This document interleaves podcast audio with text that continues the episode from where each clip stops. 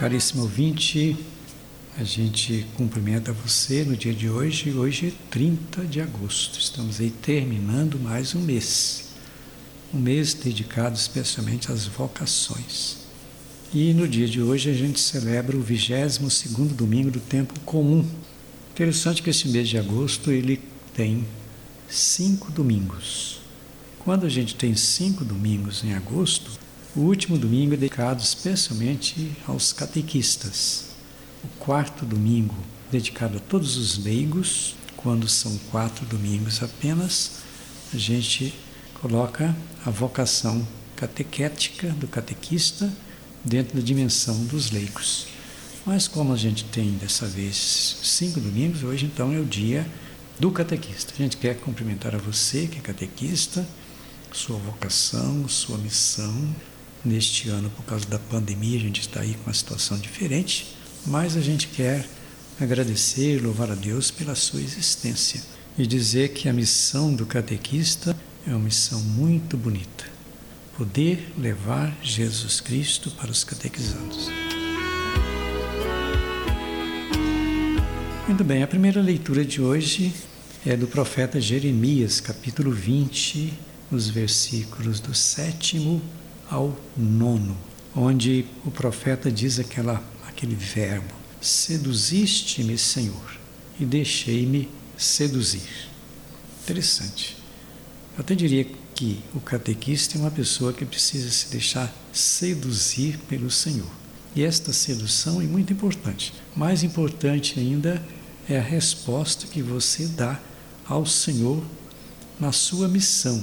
Uma missão que que às vezes supõe enfrentamento, uma missão que às vezes supõe dificuldades. O próprio profeta diz assim: pela palavra que ele anunciava, ele se tornou fonte de vergonha e de chacota o dia inteiro, porque anunciava a palavra do Senhor. Então, é uma palavra que leva a gente a esses enfrentamentos.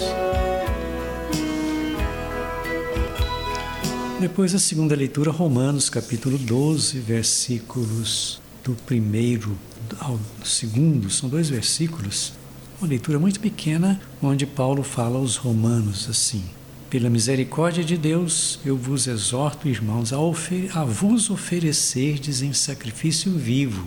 E olha bem que o catequista é aquela pessoa que oferece sua vida para levar as pessoas à vivência da fé. Para isto a gente tem que se transformar.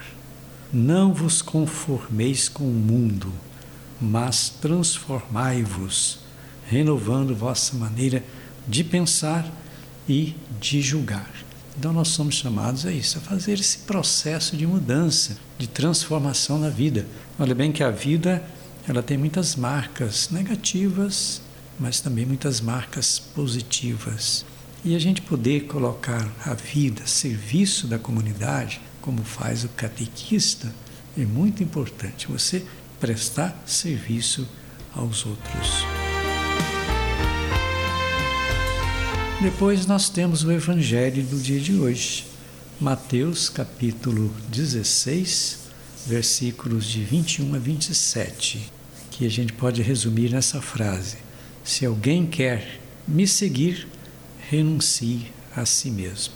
Dentro da leitura, Pedro tomou Jesus à parte e começou a repreendê-lo, dizendo que Jesus tinha anunciado que ele ia passar pelo sacrifício da cruz.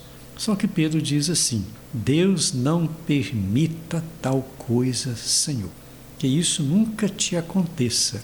Só que Jesus voltou-se para Pedro e disse: Vai para longe, Satanás. Olha bem que Jesus foi bastante brusco com ele. A reação de Jesus, então, a relação a Pedro, nos assusta, porque Jesus nunca havia, nunca havia dito palavras tão duras.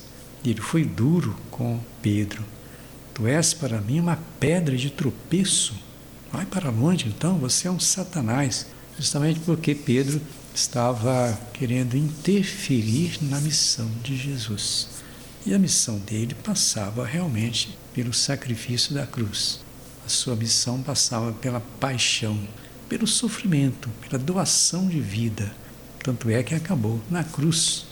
Esta é a missão também nossa hoje. Quem quer assumir a missão de anunciar a palavra está sujeito a encontrar dificuldades, enfrentamentos, críticas, maldades. E aí eu digo que o catequista às vezes encontra muitas dificuldades, até de má convivência dos catequistas, quem sabe na paróquia. Quer dizer, há tantos empecilhos, mas não podemos nos desanimar. Então eu deixo essa palavra de incentivo para todos os catequistas e desejando no final do programa as bênçãos de Deus para todos os catequistas, as catequistas, que, que, que são uma grande maioria, aos pais e todos os catequizantes, principalmente nesse momento difícil de pandemia. Desse então a bênção de Deus Todo-Poderoso, Pai, Filho e Espírito Santo e permaneça para sempre. O nosso abraço e até o próximo programa.